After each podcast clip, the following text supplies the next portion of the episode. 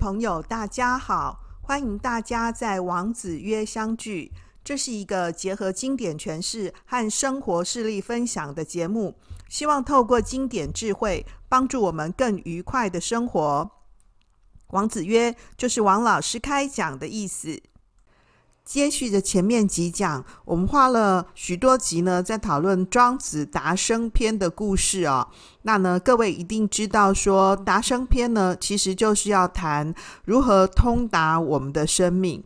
那么，呃，其实，在整本庄子里头呢，讨论呢，跟养护我们的生命啊，养生最有关系的呢，是庄子的养生主。特别是在后疫情时代啊，我们要怎么样养护我们自己呢？养护我们的精神，养护我们的心灵，养护我们身心的健康。那么庄子的这个养生主呢，很可以给我们一些启示啊。不过你说为什么王老师你不先讲呢？养生主却要先讲达生篇呢？如同呢，我在这个达生篇里头呢，跟各位分享的啊，庄子呢，其实还蛮难读的啊。那呢，那七篇的地方呢，因为呢比较的能够首尾一贯，而且啊，即使是庄子呢，为什么安排这样子七篇的顺序呢？也是有一个为什么的啊。不过这个为什么啊，说真的。有点复杂，有点困难。我如果直接先讲这样的话，你可能会给我退订。所以呢，呃，我就先讲一些呢好听好玩的故事哈。那呢，让你呢能够呢先这个接受呢像这样的呃道家型的一个。论述啊，那他也许没有像呢这个儒家那样，我们会觉得说儒家就是很教条啊，可以告诉我 SOP 原则啊。庄子好像在说故事一样啊。不过各位，如果你前面也都收听了呢，我们前面几集呢讨论庄子的单元的话，你就可以发现呢，我们呢可能对道家呢有太多的误解啊。庄子的故事呢讲得很好听，可是呢内容呢其实是很有一个为什么的啊，而且我们平常啊。对于一些我们很熟悉的这个庄子里面用的这个成语呢，可能也都是误解了啊。今天我们讲的这一则呢，是养生主里面呢关于呢阿丁塞的故事啊啊。那一般呢，你可以在这个 Google 的时候，或是在很多书里面呢，他是写这个庖丁解牛。庖哦，就是厨师；丁呢啊。叫阿丁啊，哈，那呢，这个叫做丁的厨师。那也有人呢解释说呢，这个庖丁呢，啊，丁就是男生啊，因为古代男生就男丁嘛，啊，所以不论你怎么解释呢，你可以发现庄子的书里面呢。很常把一个人的这个从事的这个职业工作啊，放在他那个名字的前面啊，那我们就叫做呃庖丁好了啊。这个庖丁解牛，解是那个解开的解啊。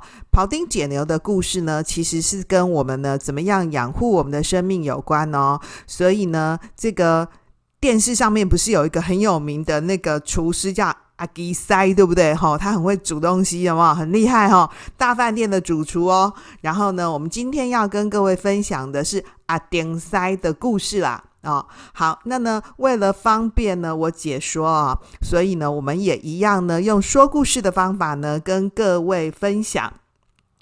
好，这个事情呢是这样子的啊，这个庖丁呢，这个阿丁塞啊，哈，他帮呢这个文惠君解牛。这个文惠君是谁呢？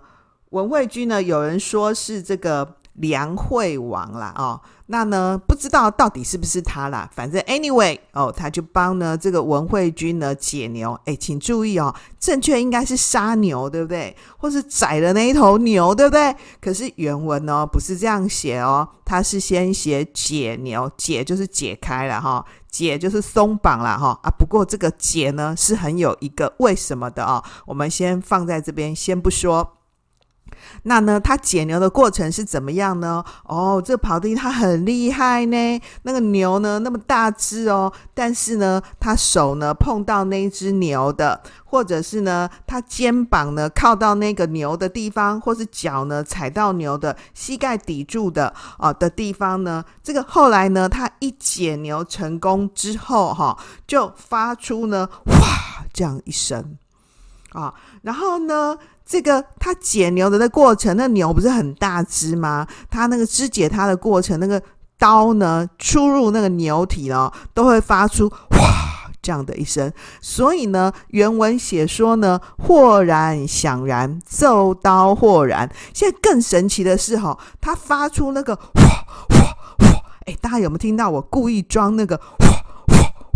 这样的一个声音呢，那个原文说啊，都是很合于呢节奏的哦，而且它发出来的那个音节的声音啊，就像是桑林的这个舞步，然后呢，像是呢经手乐章的旋律。意思是什么呢？其实啊，这个解牛这样子一个这么血腥啊。的场面呢，庄子呢写起来是觉得他好像这个技术太好了嘛，哈，所以呢是很有韵律节奏的，然后很像是在跳舞一样哦，这就把这个解牛的这个血腥的场面，对不对？写得变得很有美的境界。而且我解牛应该学会喷出来啊，啪，这样子才对，不对？可是他说那个刀呢，宰杀牛体的过程当中呢，哦，他所踩到的每一个步伐，然后呢，他那个刀刃的声音呢，动作啊，其实是非常优美的。各位，你看电视上面有很多那个很厉害的厨师，对不对哈？然后呢，他们煮饭的时候，那个厨房都很漂亮，都很干净。你去看你家的厨房啦，对不对？然后你妈妈呢，开火的时候呢，那个抽油烟机啊，或者是呢那个炸鱼啊，或者是要炖鸡的时候，现在那个。卖鸡的那个老板都很好，对不对？他们都帮我们把那个鸡呢都处理好，不用自己回家要把一只完整的鸡变成一块一块的，已经不用像是庖丁要真的自己解，对不对？老板会帮你弄好。可是，请看看你家厨房有像这么优美吗？这就是庄子很厉害的地方哦。杀牛啊，明明是很恐怖的了，对不对？但是呢，被他写来呢。却这么的优美，然后呢，是这个像跳舞一样，有一个美的境界，你不觉得这很神吗？对啊，你觉得很神，对不对？所以文慧君也就说：“哈，怎么会这样啊？你也太厉害了吧，善哉耶！你怎么会技术这么好啊？好到一个爆，对不对？宇宙世界大无敌，对不对？”然后呢，跑丁呢就放下了刀呢，说：“哎呦，我所追求的呢是道啊，啊，这个道路的道啊，我所追求的是道啊，已经呢超过技术的层次了。所以他其实不是用技术上面呢在解那个牛，然后呢，而是呢追求呢道的境界。”诶，这就让人家很不能了解了，对不对？于是呢，这个庖丁就又继续说哦，他说哦，其实啊，我刚开始呢，这个杀牛的时候啊，我看见的就是一只呢超大的牛，无非牛者，就是看之见一只这个浑伦的完整的大牛嘛。然后过了三年之后呢，我就没有真的再看见一只。完整的牛了，没有看见全牛了，这什么意思呢？是说呢，我可以就那个牛的身上呢，一部分一部分的去看待，看说要怎么肢解它嘛。然后他又继续说，那现在呢，我是用呢精神呢跟牛呢相遇，而不用呢用眼睛看，所以我的这个器官的这个作用呢都已经停止了。只是靠我的心神呢，在领会，在运作。所以原文写说：“观之止而神欲行啊，观之呢，指的是我这个器官感官呢，都暂时停止作用，只是呢，用呢心神呢，在跟这个牛呢，这个肢解它，跟牛呢这个来往。”啊，然后呢，他就说呢，我一切啊，这个在肢解牛的过程当中呢，是呢，这个按照牛身上呢天然的这个纹理，然后呢，他这个能够劈开那个牛身上那个筋肉相连接的那个地方，那筋肉连接的地方是有那个空隙的嘛，所以它就是那个顺着那个骨节的空隙啊，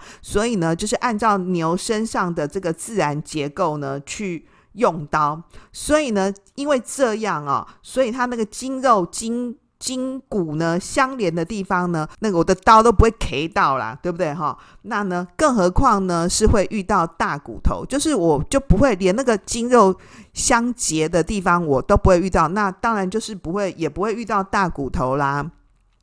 所以他就进一步呢，详细的解释了他这个怎么样杀牛的这个过程哦。这个筋肉相结的地方是什么？诶，各位你有没有讲过那个骨头？有没有哈？那个肯德基啊的那个炸鸡呢的那个最后吃到后来的地方，不是都会吃到那个骨头那边白白的有没有？然后有根筋连到的地方，对不对？那你就觉得那个地方还蛮难。吃干净的，对不对？那个就是呢，这个筋肉相连的地方啦。那当然我们不会用我们的牙齿去咬那个大骨头，那个牙齿会碎掉，诶。哈。所以呢，这边呢，他就说他杀那只牛的时候呢，他连这种筋节交汇的地方，他又就是靠那个空隙嘛，啊，从这个空隙的地方呢，去给它砍下去。这样子的话呢，牛呢才能够顺利的被他肢解。在这边呢，这个庄子用了一个很厉害的话，他说：“依乎天理，因其固然。”就是按照那个牛天然身上的纹理，然后牛的那个脉络啊，身上的那个经脉啊，它是怎么样走的一个方法，所以我都是按照它那个经脉的这个顺顺的那个理序呢，去肢解那只牛的啊。然后他又进一步分析说：“哈，这个凉袍呢，碎跟刀，就是好的厨师啊，一年呢换一把刀。为什么他们在使用那个刀的时候是用割的方法？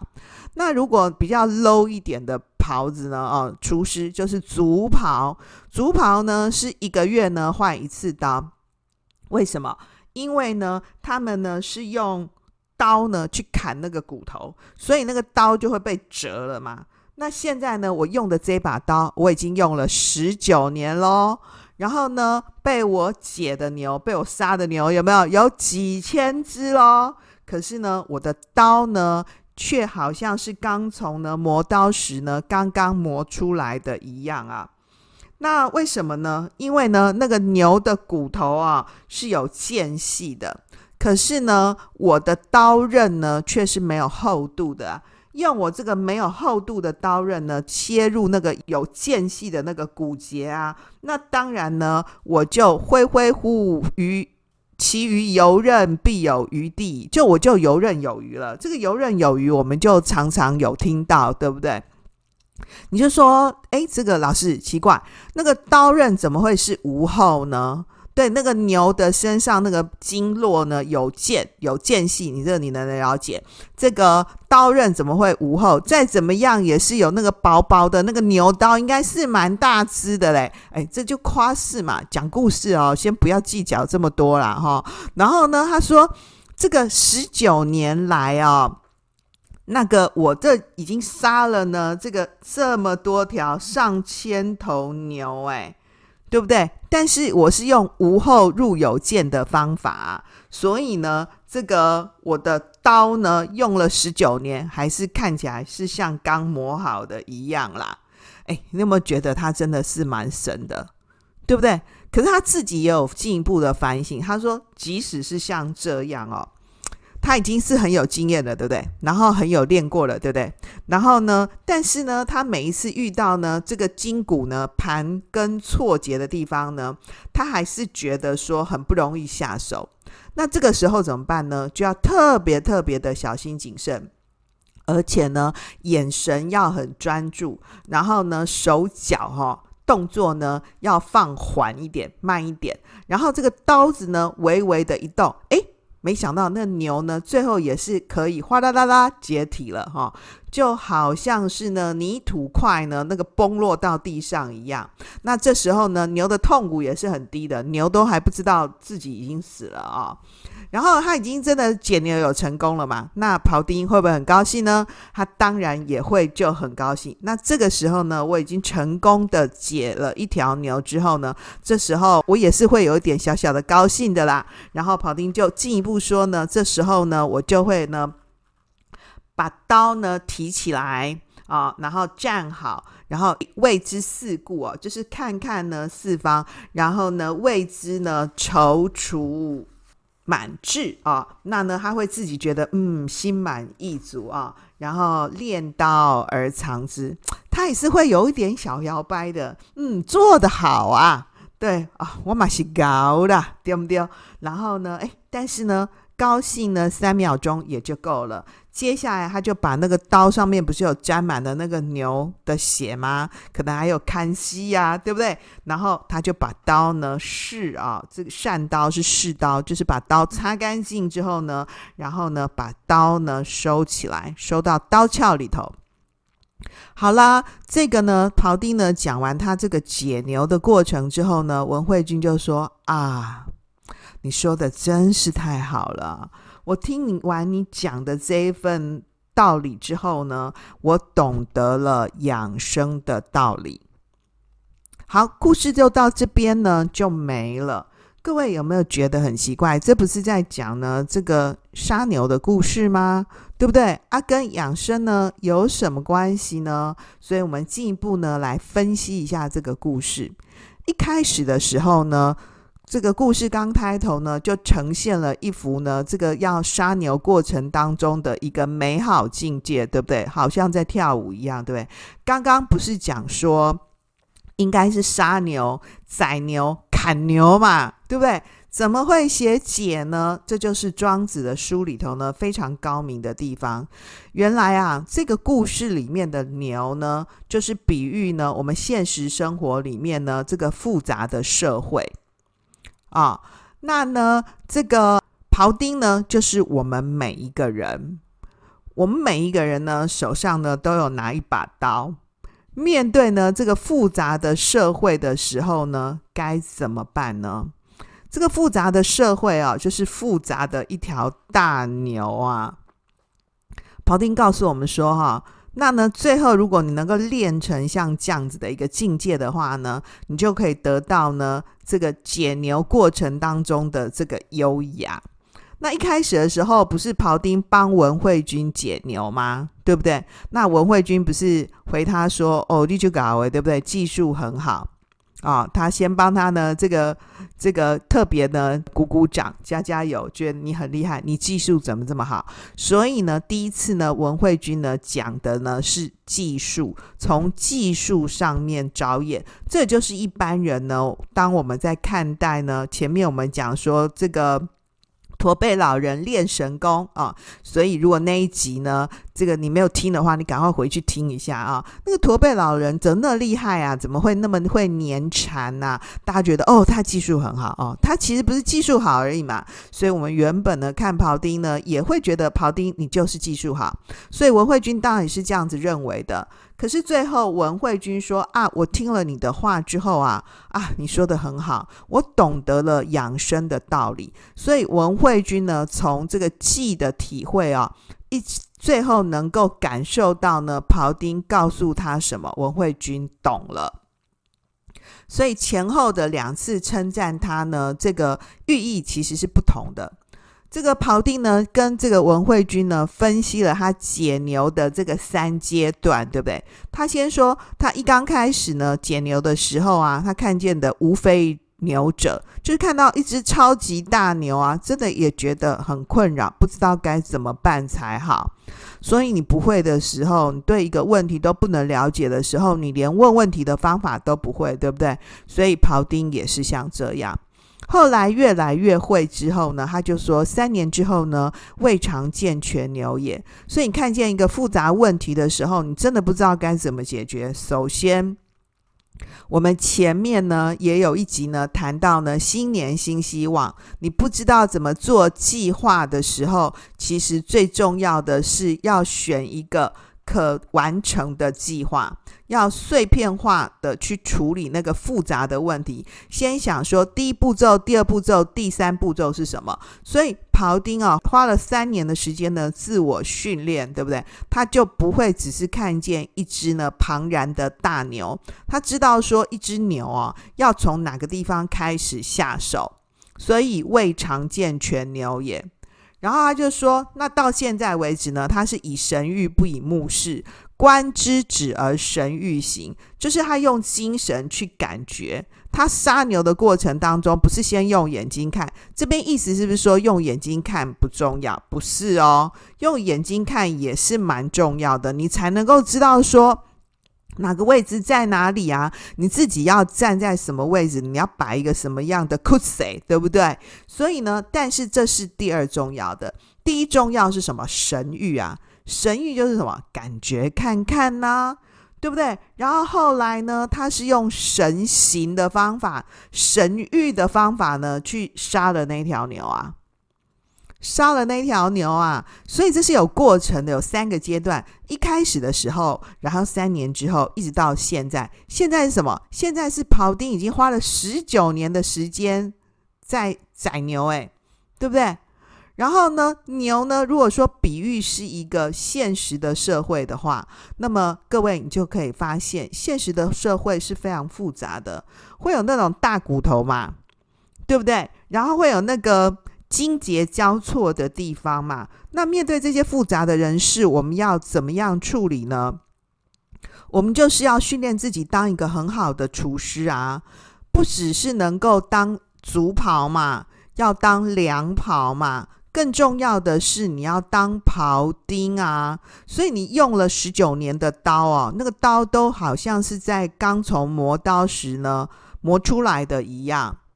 如果呢每件事情呢都选说跟那个事件本身直接采取去冲撞，那就像是那个足袍啊，一个月就要换一次刀了，刀换掉了，你的工具换掉了，你也就折损你自己了。那呢，好一点的这个厨师呢是良庖，良庖已经蛮厉害的咯。他碰到呢 复杂的问题呢，他已经能够呢，哎，做一些呢这个相应的处理。可是呢，这样还是不够的，因为呢，他用的方法呢是割啊，对不对？是割，割呢就是。比起那个折刀，当然是稍微好一点啦。但是割呢，也还是自己有受伤的。那最后的地方呢，讲说这个庖丁，庖丁花了十九年的时间呢。他告诉我们说，他解牛的关键是什么？以无后入有见，就是当我们碰到呢那种很困扰我们的事情、哦，你首先不要觉得说这件事情呢一定是跟我对立的。他一定是来找我麻烦的。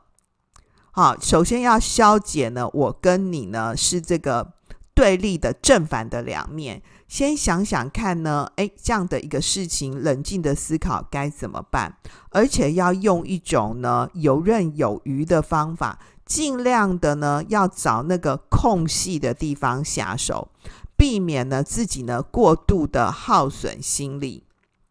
所以呢，故事就告诉我们说啊，看起来呢，就解牛的这件事情来看呢，诶，这个解牛呢，其实是有一个自我培成训练的过程，就是解牛的三个阶段。那从这个解牛的三个阶段呢，也就可以看出来呢，这个养生哦，是一个不断累进、累积的过程。这个养生过程呢，跟牵涉到说养生的观念跟方法的差异。所以呢，如果说比较低阶的是这种，呃，从时间上面来看，从运刀的模式来看呢，可以发现呢，凉庖呢，它的刀呢是用割的，足庖的刀呢是会折。可是呢，庖丁的刀花了十九年哦，这样一个长时间的一个累积呢，跟运作呢，自我练习的结果啊，他的刀呢，时时都是磨好的。那这样子的一个时时磨好的刀，累不累呢？庖丁告诉我们说，哈，要从空隙的地方下手，这样子的话呢，才能够呢，避免自己呢，过分的去损耗了心力。所以在这里啊，我们每一个人呢，其实就是那个呢，拥有刀的这个庖丁。面对复杂的人事啊，应该要怎么办呢？其实庖丁告诉我们说，要一切呢，依乎天理，因其固然，就是顺应自然啦。那各位你可以发现，道家都是采取这种呢顺应自然的方法，就牛本身是怎么样，那我们就随顺它怎么样。但是，即使我已经花了这么多的力气哦，那庖丁已经技术这么好了，会不会突锤的时候，会不会碰到很为难的时候，还是会的啊。所以庖丁说呢，他时时呢怀抱着猝然为戒心情。这个猝然为戒是什么？就是很谨慎的心情啊。这个谨慎呢，不是一种自卑，也不是一种那个胆怯啊，或是那种。颓废的那个表现，就感觉哦，就好像我跟他熟啦呢，不是这个意思，而是一种呢，这个小心谨慎的这种审慎的态度。后来他有成功的把这个牛解了，对，把牛杀了，对。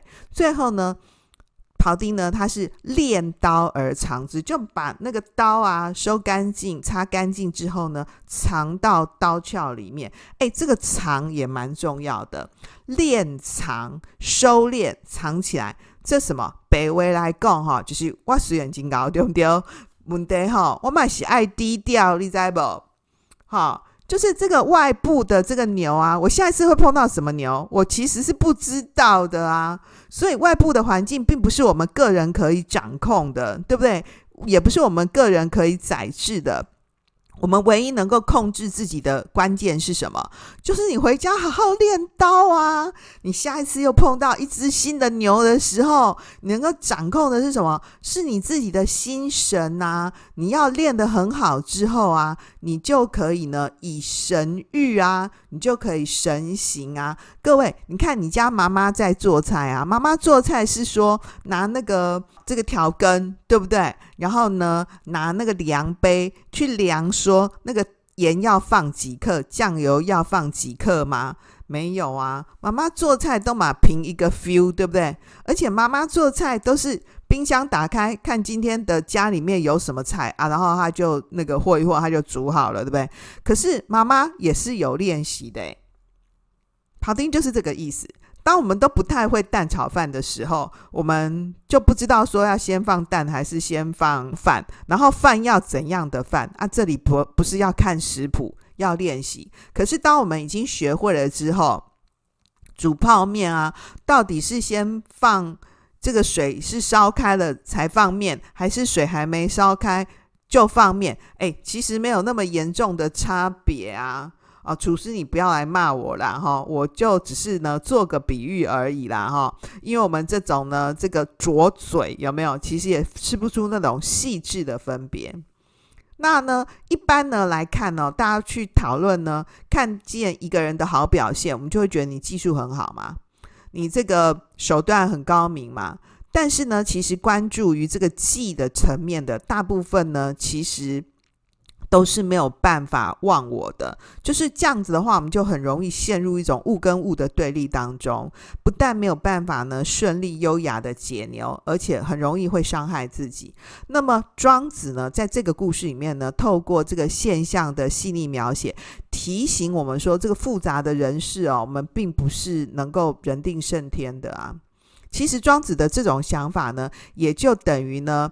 间接驳斥了各种想要用知识力量去改变世界的观点，因为技术啊，最后都会导致折损的啦，这种是必然的。而且这个技术操作一定要讲求一个积极的目的地跟这个有效的手段。其次呢，更大的原因是因为呢，这种客观因素的这个物的世界啊，都是有局限的。并非只是靠我们个人的这个知识跟努力就一定可以改变的。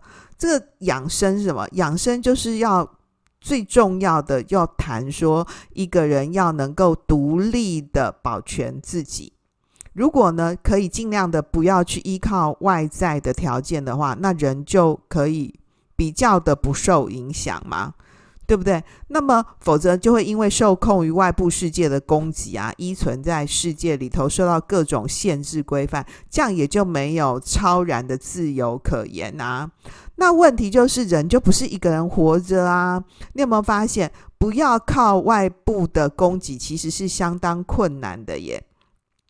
然后这个故事里面的庖庖丁啊，不但游刃无碍，而且游刃有余。诶，他很练习。诶，你看十九年，诶，其实是超过十万个小时以上的训练。诶，然后我们现在说游刃有余，感觉很厉害。然后还有另外一个成语叫迎刃而解。各位有没有发现？其实庄子没有叫人家迎刃呐，因为不是我主动去迎来那条牛的，对不对？是文慧君你叫我解的啊，照。庄子的意见来说呢，这个智人是不将不迎，才能胜物而不伤。这什么意思呢？就是说我碰到什么事情哦，物来呢，我就用一个应对他的态度，就算物离开了呢，我演的不留。啊、这种叫不将不赢。那我作为一个庖丁，我解牛就是我的生活啊，是我生存啊。这个解牛不是我去迎来的，是我没办法嘛，我就是要活下去啊，对不对？那我面对像这样子的一个这个解牛的事件，那我应该怎么办呢？一方面是事件，对不对？二方面它也是我的工作啊。所以面对外在世界的种种变化跟纠结，就只是。好好练功夫而已啦。庄子的养生主里面呢，其实是要养护生命之主。生命的主人是什么呢？其实是精神啦。啊、哦，那呢，所以要把刀藏起来，就是呢，这个藏神于虚啊。啊、所以这个虚是什么？就是这个经结呢，这个空隙的地方啊、不过呢，根据这个。庄子的养生主呢，要怎么样呢？避实就虚，藏神于虚啊！我想呢，我们在这一讲里头呢，我们就不要再进一步分析了，否则的话呢，这个你会听 Podcast 太累了，对不对？你就会离开我了。好喽，那呢，这个我想呢，在这一讲的最后啊，我想要跟各位分享哦，其实现实的生活。的确是很困难的。那么你长大了，你毕业了，你要开始找工作了，然后你可能在外面租房子。现实的生活里面啊，租房子啊，工作啊，职场啊，碰到各式各样的问题呢，其实是成人世界里面一定会遇到的啊。要磨练好心智啊，冷静谨慎的计划，带着谨慎恐惧前行啊。那呢？不必急着呢和人们对战，也少去谈呢自己的愤怒跟悲伤，冷静理智的去面对生活，慢慢来才比较快哦。那呢，生活里面呢，关于这一些爱跟不爱哦，时间过了之后呢，它就会变成我们身上的所有的功夫。你所有的学习呢，跟你所有前往的地方，弯弯曲曲，绵延成境。叠成风景，不管呢，你要到哪里去啊？面对怎么样的大牛啊，你都要不断的告诉自己呢，始终持续前进。因为人生就是有蜿蜒、有纠结，才有柳暗花明嘛。最后呢，王老师呢要跟各位分享哦，在俗世里打滚，在混乱中点灯，处事淡漠，冷静理智，为了。变成更好的自己，我们先好好练刀吧。好喽，今天就到这里，谢谢大家的收听。让我们透过经典好声音，感受经典智慧，一起发现一个更好的自己。我是王老师，我们下次见哦，拜拜。